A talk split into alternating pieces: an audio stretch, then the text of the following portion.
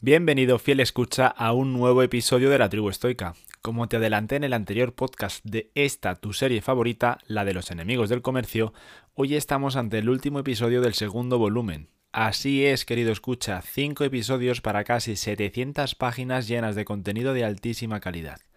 Te lo digo siempre y te lo repito ahora. Lo que aquí hago es un resumen de los aspectos que yo considero más importantes, pero como te podrás imaginar, hay muchísimas cosas que me dejo en el tintero y que deberás acudir al original si quieres ampliar. Este episodio no es una excepción. Escotado nos habla en los capítulos que hoy traigo de la Segunda y la Tercera Internacional, de Jaurés y Lassalle, del socialismo alemán y del izquierdismo de Rosa de Luxemburgo, amén de la sociedad fabiana y del colapso del liberalismo inglés. Estos y otros temas son los que se quedan en la oscuridad del podcast, y lo que yo te traigo a la luz en el día de hoy es la implosión del Reich tras la Gran Guerra y el relato de la famosa Revolución rusa. Espero que lo disfrutes. Comenzamos.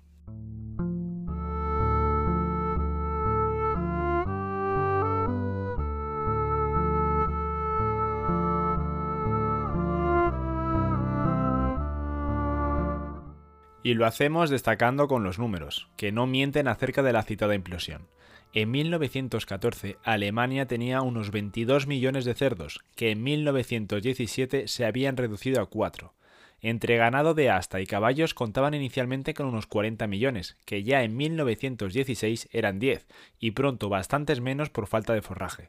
Siendo el mayor consumidor mundial de huevos y productos lácteos, un semestre de bloqueo bastó para que se convirtiese en el más desabastecido, y desde el gélido invierno de 1916 a 1917 sus piezas de pan contienen a lo sumo un cuarto de cereal, siendo el resto piel de patata, corteza de árboles y bulbos bajos en calorías. El pescado y sobre todo sus salazones, otro artículo básico de la dieta, desaparecen al cortarse el suministro exterior y sucumbir la flota de pesqueros propios, mientras la aguda escasez de combustible impide utilizar gran parte de la maquinaria agrícola y por supuesto entrar en calor. Al firmar el armisticio, la tasa de mortalidad para recién nacidos y niños de hasta 5 años se ha elevado a un 55% y han muerto de inanición 763.000 personas y muchas más no lograron resistir a afecciones derivadas de vivir desnutridas y expuestas a la intemperie. No obstante, y a pesar de que Estados Unidos ya se había sumado a la contienda, el colapso del Reich no es militar, sino civil, acuciado por la escasez y una espiral de discordia derivada de algo aparentemente tan positivo como forzar la rendición rusa, un proceso iniciado en abril de 1917, recién concluido el invierno de las raíces, cuando el alto mando alemán ofrece a Lenin un vagón sellado para trasladarse desde Suiza hasta Finlandia con 31 camaradas, desde donde accede a San Petersburgo con ayuda de fondos en metálico e información suya. Como vemos, ambos acontecimientos están estrechamente relacionados, pero dejemos a los rusos para un poco más adelante.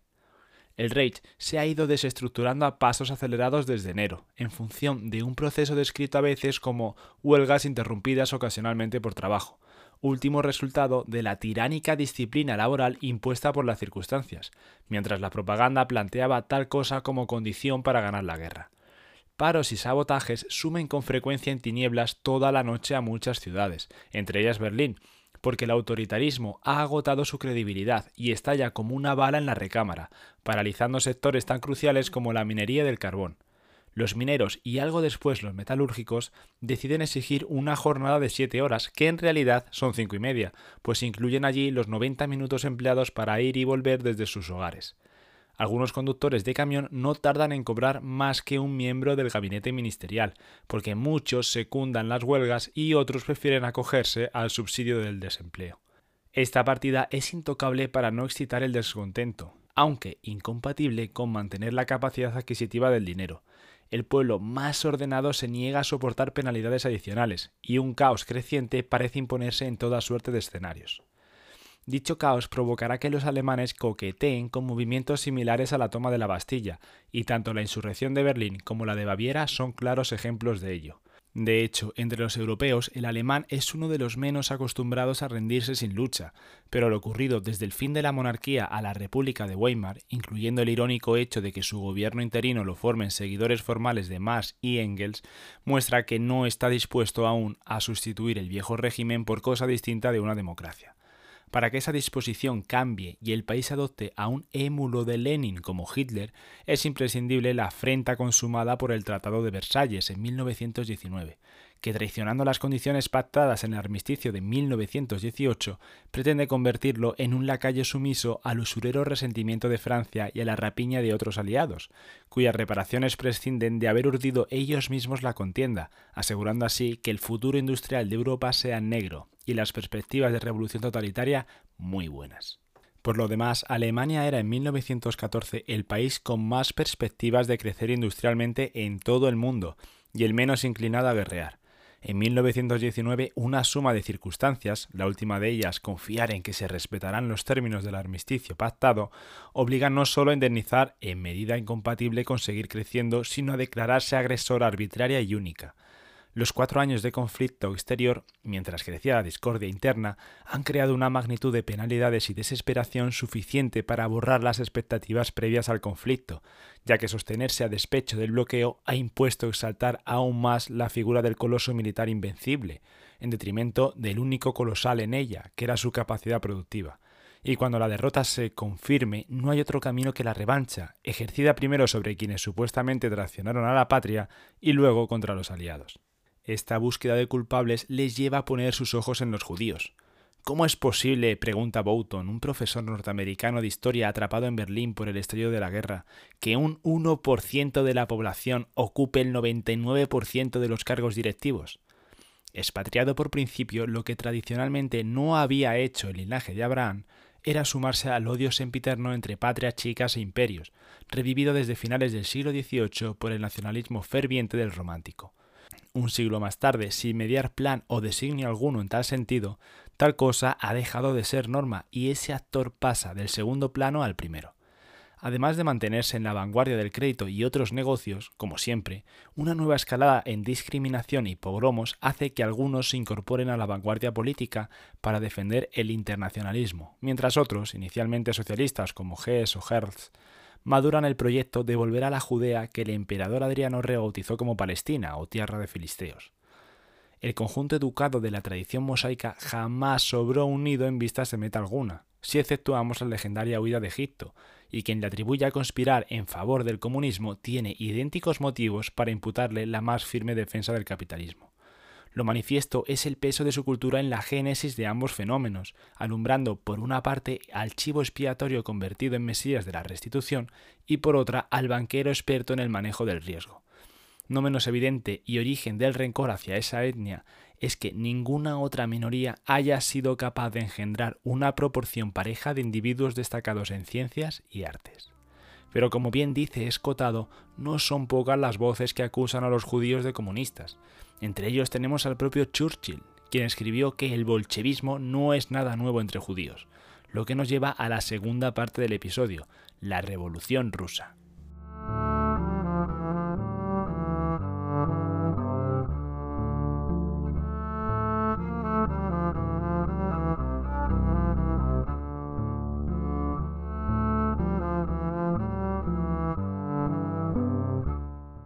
Para ello viajemos en el tiempo y en el espacio al alzamiento de 1905, concretamente al complejo Putilov, que era desde mediados del siglo anterior una siderúrgica fundada por Pedro el Grande al sur de San Petersburgo y foco principal de proletarios insumisos y templo de la propaganda socialdemócrata. Sus plantas habían entrado en huelga desde finales de 1904, exigiendo la expulsión de un capataz y la readmisión de tres despidos.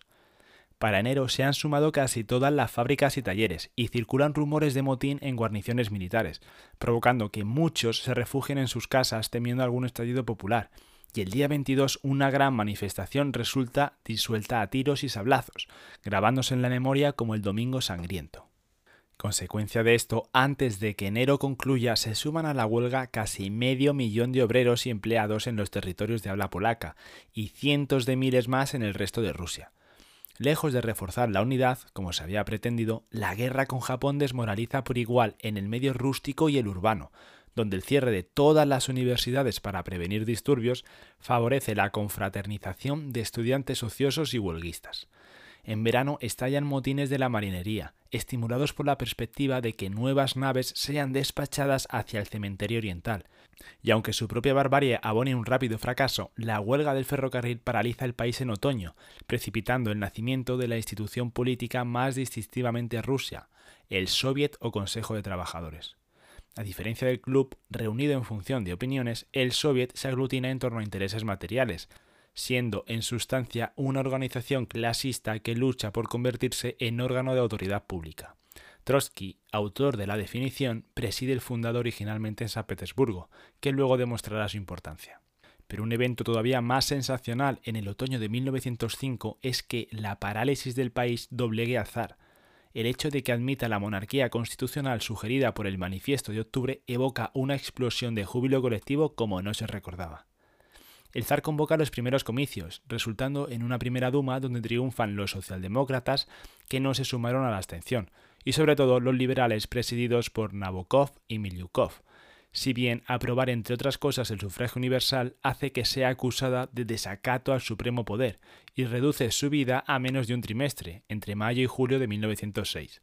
Tras advertir que no tolerará ningún parlamento donde predominen antigubernamentales, el zar convoca nuevos comicios de resultado todavía más insatisfactorio, pues la izquierda suspende su boicot y obtiene un triunfo notable, superando de largo a los liberales. Esta segunda asamblea deliberará solo de marzo a mayo de 1907, suspendida por el golpe de junio y la convocatoria de nuevas elecciones cuyo resultado se asegura gracias a recortes drásticos en el derecho de representación, suscitando para finales de año la llamada Duma de los señores feudales y sus lacayos. Muchos temían, y otros esperaban, que el fraude reavivase la actitud revolucionaria, pero el país estaba hito de penurias adicionales y la disposición a participar en huelgas y manifestaciones se desvaneció. En vez de nuevos desórdenes, el Parlamento dominado por monárquicos y octubristas cumplió el quinquenio de legislatura previsto, ofreciendo la imagen de un Estado algo menos arbitrario, cuya fachada de garantías bastó para estimular el comercio exterior, inducir inyecciones de capital foráneo y proyectar los salarios al alza, confirmando a Stolypin en su tesis de que Rusia solo necesitaba espíritu profesional para acercarse al desahogo de la Europa desarrollada, lo que provoca que la izquierda se viera de vuelta a su disyuntiva sempiterna de socialismo democrático y socialismo mesiánico. Entretanto, la tempestad de terrorismo escampa, madura una compenetración entre liberales y socialistas, que inspirará la Cuarta Duma, que irá de 1912 a 1917, y la actividad de Lenin queda circunscrita a luchar contra el pacifismo en general. En esta tarea su principal apoyo es la propia lógica zarista, hecha a justificar su égida con guerras externas victoriosas suspendidas desde la derrota ante Japón. Como el supremo autócrata, su programa es rodearse por un cuerpo de censores para evitar las devastaciones del pluralismo y un cuerpo de guardia para prevenir votaciones. Ambos suscriben el principio político asiático de que el peor déspota será siempre preferible a la mejor asamblea democrática, pues solo eso justifica los poderes ilimitados que reclaman, aunque el zar blanco estaba mucho mejor situado que el zar rojo en su línea de salida. Ninguna figura mesiánica tenía un carisma comparable al suyo. Lo que sigue es la Gran Guerra, con la correspondiente pobreza y tensión, y con los alemanes enviando a Lenin de vuelta a Finlandia para acabar ese frente. El 8 de marzo de 1917, tras innumerables huelgas y manifestaciones durante el año previo, la capital es invadida por una inmensa cacerolada exigiendo pan, y cuando el zar ordena dispersarla, los mandos se niegan a obedecer. Cuatro días después manda disolver la Duma, pero tampoco es obedecido y abdica esa misma tarde en su hermano Miguel, que declina el amargo cáliz, sellándose con ello no solo el fin de una dinastía reinante desde 1613, sino un milenio de zares por la gracia divina. Puesto que nadie sale en defensa de la autocracia, sustituirla por una república pone en marcha una revolución cívica, cuya circunstancia insólita es un poder dual, compartido por el soviet de la ciudad y el gobierno de transición nombrado por la Duma. Como muestra ya el Soviet de 1905, lo distintivo de esta institución es presentarse como un órgano no partidista, donde el pueblo defiende autónoma y simultáneamente sus intereses ideales, sin dejar de mantenerse fiel a la tradición elitista rusa, que otorga siempre a los intelectuales un predominio sobre los profesionales. Considerándose garantía de que el gobierno provisional no retroceda ni desfallezca, esa Junta Socialista insiste en la necesidad de mantener el cogobierno hasta disponer de una constitución republicana, aprobada por un legislativo democrático. Martov y los mencheviques propugnan que el poder dual se mantenga separado, sin dirigentes comunes, aunque Kerensky saca adelante una propuesta de compenetración que le permite ser a la vez uno de los vicepresidentes del Soviet y uno de los ministros del Ejecutivo Provisional. Sin perjuicio de ser socialista, la asamblea es conciliadora además de moderada, con una ínfima minoría bolchevique y prácticamente unánime en cuanto a qué hacer. Por una parte, es preciso frenar la ofensiva que las potencias centrales han lanzado tras el comienzo de la revolución, y por otra, organizar las elecciones de una asamblea constituyente previstas para noviembre. Resuelto a impedir ambas cosas y gracias a un salvoconducto del alto mando alemán, Lenin llega la noche del 4 de abril a la estación de Finlandia, donde le esperan sus seguidores y la plana mayor del Partido Socialdemócrata ruso. Lejos de aunar fuerzas ante una situación material catastrófica, su deber era agravarla hasta desintegrar las instituciones, cosa tanto más factible cuanto que gran número de indecisos se sumaría al programa de suprimir la guerra y asegurar el desahogo del pueblo, expropiando industrias, comercios y tierras. Triunfar tenía como única condición no despreciar ninguna táctica conducente a la dictadura proletaria, viendo en ella un fin que justifica todos los medios.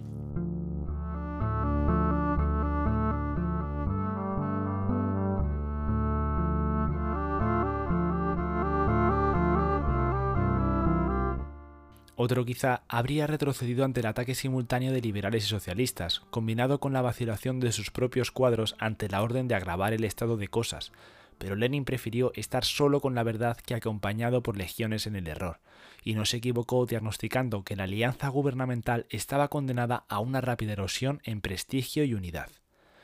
En efecto, el desabastecimiento y el frente eran problemas descomunales, y si los bolcheviques obraban coordinadamente, cualquier progreso gubernamental en estos planos podría frenarse con sabotajes, convenciendo mientras tanto al pueblo de que solo ellos eran sus amigos y el resto irreconciliables enemigos de clase. A principios de mayo, dicho plan de acción obtiene un apoyo tan providencial como imprevisto con la llegada de Trotsky desde su exilio en Canadá y la dimisión de Miliukov, que priva al gobierno provisional de su único estadista competente. El primero no tarda en percibir que, como la guerra civil resulta inevitable, lo oportuno es una fórmula defensiva que camufle la política de ofensiva, organizando una infiltración en fábricas y cuarteles que evite ingenuidades blanquistas. El 17 de junio, cuando se reúne el primer Congreso Nacional de Soviets, los bolcheviques cosechan el primer fruto de su programa expropiador y antiguerra, logrando el 10% de los delegados.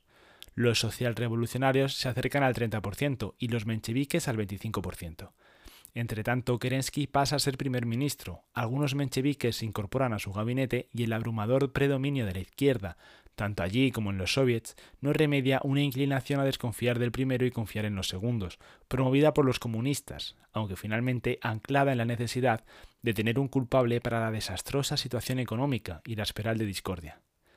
En julio, el Pravda, o la verdad, llama a Kerensky fruto anémico del apareo entre liberalismo y populismo, eunuco de la justicia jurídica, poco antes de que frustre un alzamiento obrero espontáneo, entre comillas, en la capital. Dicho evento comienza con masas provocadas, también entre comillas, por la presencia de policía y cosacos en las calles, que responden a su insolencia con tiros anónimos para evocar reacciones en cadena, y el hecho de que lleguen entonces desde Kronstadt varios miles de marinos armados descarta la improvisación, sin perjuicio de que la iniciativa fracase por insuficiente poder de convocatoria. Nótese el énfasis puesto en esas palabras, porque responden a la estrategia de Trotsky de disfrazar los ataques de defensas. Es el primer asalto al poder, entorpecido por el buen tiempo y un providencial batallón de caballería, que desmonta para ocupar los tejados y custodia con sus fusiles el centro del escenario el Ejecutivo, que emerge victorioso de la confrontación, ilegaliza el partido y encarcela a Trotsky, entre otros. Lenin, huido a Finlandia, aprovecha la inmovilidad forzosa para redactar El Estado y la Revolución. Las sangrientas jornadas de julio se ven seguidas en agosto por el putsch o intento de golpe fallido del general Kornilov, una iniciativa supuestamente antiliberal a la que Kerensky responde con un ataque de pánico, repartiendo 40.000 fusiles y otras armas de fuego para asegurar la autodefensa popular de la capital. Al día siguiente, cuando se confirme que las tropas no obedecen al golpista, reclama sin éxito que sean desvueltas los arsenales públicos y paga el temor de verlas usadas contra él con un retorno de los bolcheviques a la legalidad. Liberado a principios de septiembre, Trotsky aprovecha la lección aprendida en julio para asegurarse de que la ciudad no perderá su destacamento revolucionario. Y en octubre, la Guardia Roja de Petrogrado cuenta con 25.000 hombres a las órdenes de un comité militar revolucionario presidido por él, que escalando rápidamente puestos civiles alcanza también la presidencia de su soviet. Con Lenin oculto aún, el contraste entre su capacidad y la de Kerensky se refleja en la diferencia entre el servicio gubernamental de orden y espionaje y el de agitación y propaganda gestionado por el partido, la Gitprop, que cortocircuita cualquier mejora del abastecimiento y difunde el rumor de que Kerensky ha rendido la ciudad a Alemania para aplastar la revolución, pues quiere erigirse en dictador.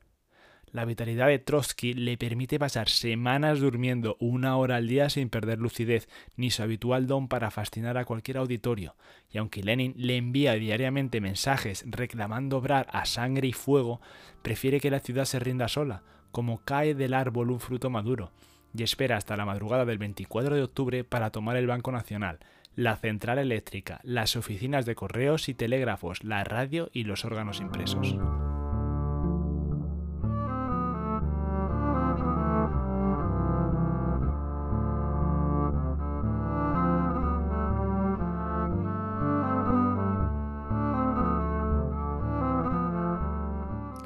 Es que Trotsky sabe que al día siguiente tendrá el crucero Aurora y otros barcos de la flota en el Neva, con sus cañones apuntando hacia donde diga, y el pretexto se le ofrece un cierre del Pravda. Momentos después, la Guardia Roja arresta al piquete policial encargado de ello y reanuda su publicación, destruyendo de paso la imprenta del gobierno. Ocho horas más tarde, a mediodía, dicta el siguiente y último. El gobierno provisional ha sido destituido se dijo que la insurrección nos ahogaría en torrentes de sangre. No tenemos conocimiento de una sola víctima. Se acaba de confirmar el golpe de octubre, realizado no contra el zar, sino contra un gobierno elegido democráticamente. Por las calles no se vieron destacamentos leales al gobierno, y tras escaramuzas tragicómicas, donde la falta de resistencia no evita alguna muerte, soldados del Soviet y marinos del Kronstadt arrestan a parte del gabinete del Palacio de Invierno.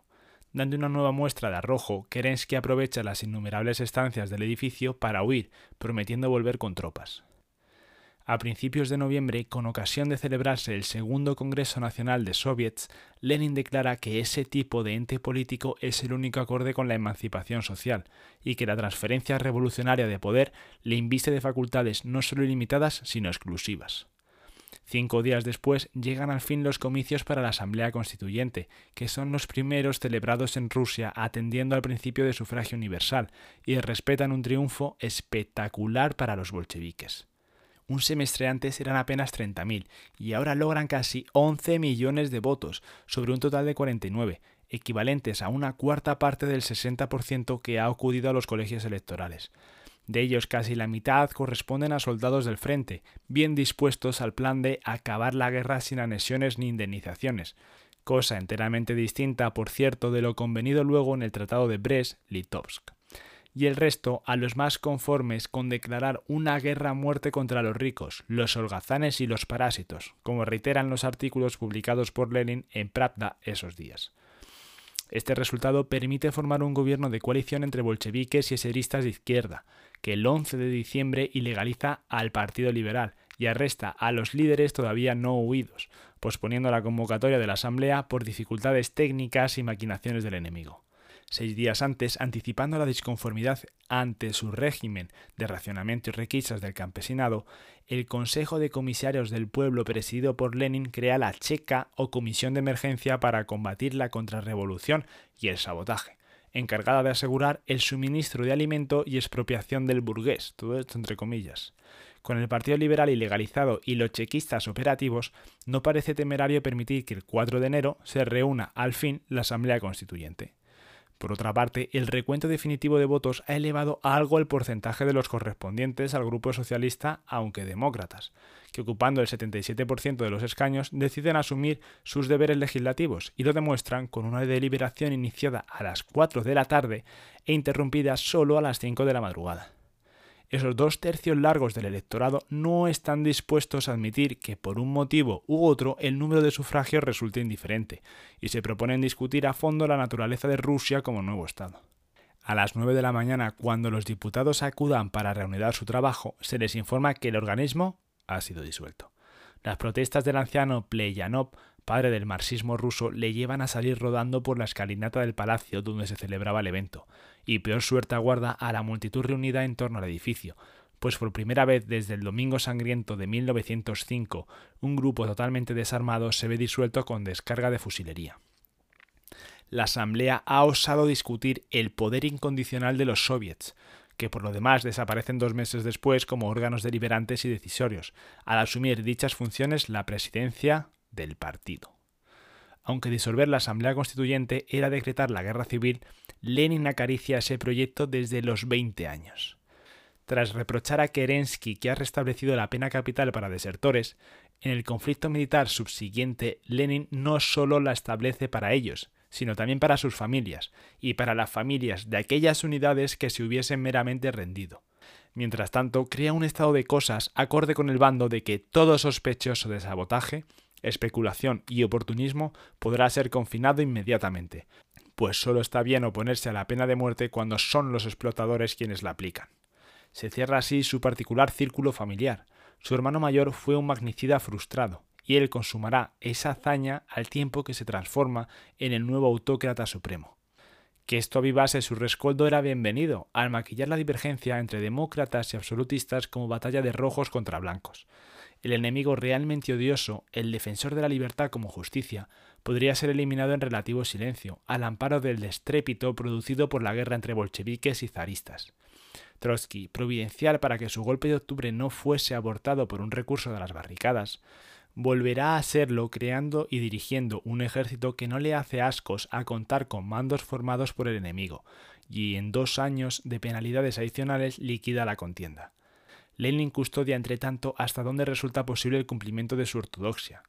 El 8 de enero de 1918, recién disuelta la Asamblea Constituyente, deroga la propiedad privada de inmuebles mediante un decreto que concede 24 horas a los ocupantes para desalojarlos o compartirlos, confiando la ejecución del precepto a destacamentos formados por jóvenes bolcheviques. Como el comercio y el lucro constituyen actividades contrarrevolucionarias, el trabajo por cuenta propia es sustituido por un reclutamiento industrial que representa el paralelo civil del reclutamiento militar. Comienza el más audaz experimento de ingeniería social, disponiendo de una sexta parte de la corteza terrestre como laboratorio.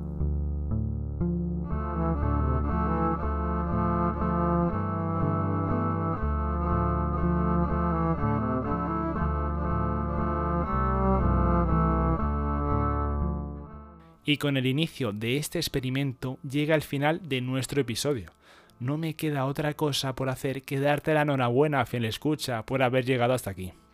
En una conversación que mantuve con Jorge Escotado antes de grabar la pequeña entrevista que me hizo y colgó en su canal de YouTube, me confesó que este segundo volumen era el más arduo de los tres. Así que si Sufrido Escucha has sido capaz de acompañarme en este camino hasta aquí, te mereces mi más sincera enhorabuena. Tengo intención de mantener mi plan de terminar el tercer volumen antes de verano, así que permanece atento y mientras tanto, sé feliz y busca la virtud. Nos escuchamos en la próxima. Un saludo estoico.